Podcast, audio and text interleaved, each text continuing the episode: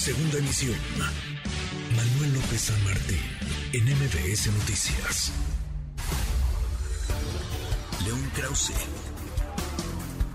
en MBS Noticias. León, querido León Krause, qué gusto saludarte, ¿cómo estás?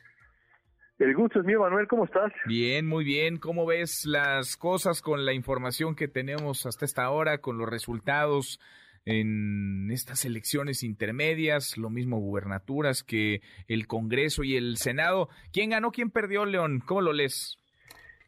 Pues mira, es interesante, sin duda, lo que ocurrió el día de ayer. El Partido Republicano esperaba una ola roja, había quien decía incluso un tsunami rojo, y eh, lo cierto es que no sucedió. Los republicanos se terminan ganando en la Cámara de Representantes, pero por un margen mucho menor del que ellos esperaban y eh, que obligará al Partido Republicano a, a negociar para empezar con sus propios miembros, porque hay eh, congresistas republicanos que son más bien radicales, así que no será enteramente fácil para la mayoría gobernar, incluso gobernarse a sí misma. Y en el Senado lo más probable en este momento es que los demócratas mantengan el control. Un pronóstico muy parecido, por cierto, Manuel, al que pues adelantamos varias veces aquí con nuestro con nuestro público. el gran derrotado desde mi punto de vista, fue Donald Trump. Sus candidatos no salieron tan bien librados como él hubiera querido en varios eh, eh, estados. Y el gran ganador, el uh, gobernador de la Florida, Ron DeSantis, que ahora se convierte en el republicano pues más prominente y sin duda alguna el rival central para Donald Trump rumbo a la nominación republicana del 2024. qué interesante, porque si a ver, Donald Trump pues ya se ve en esa en esa carrera, eh, se esperaba así una una ola eh, republicana no fue de tal tamaño. Quiere decir que si no, no le fue tan bien a los republicanos y nada bien, digamos, a los candidatos cercanos a Donald Trump, ¿no le fue tan mal a Joe Biden, León?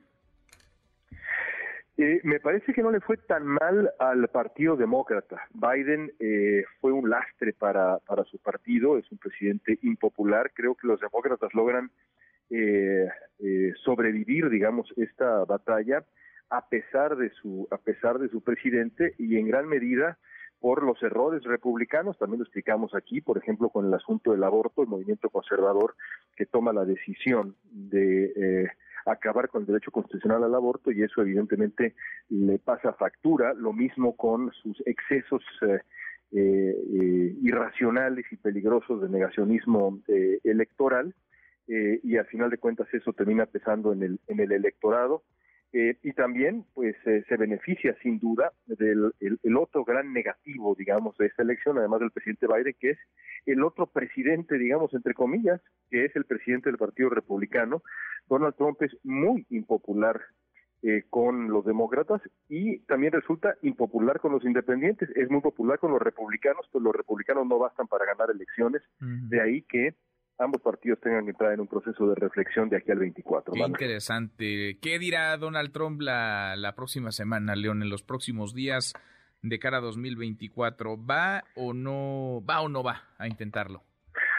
No, no tengas duda de que va. Eh, eh, no solamente por razones de, elementales de ego, sino por cálculos personales, eh, de, de, inversión, de su propia figura, y también de, ambiciones, ambiciones políticas. La pregunta es si el Partido Republicano, que ahora tiene otras opciones eh, y que ya se dio cuenta que Donald Trump es una figura tóxica eh, o por lo menos suficientemente tóxica con el electorado general para poner en peligro el triunfo republicano en el 2024, decide eh, romper con Trump.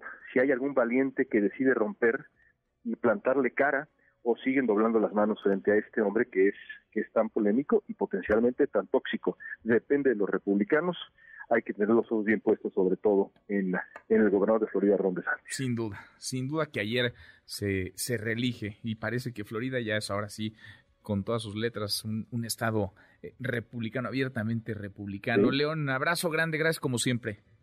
Gracias a ti, Manuel, un abrazo. Otra vuelta, muy buenas tardes. MBS Noticias.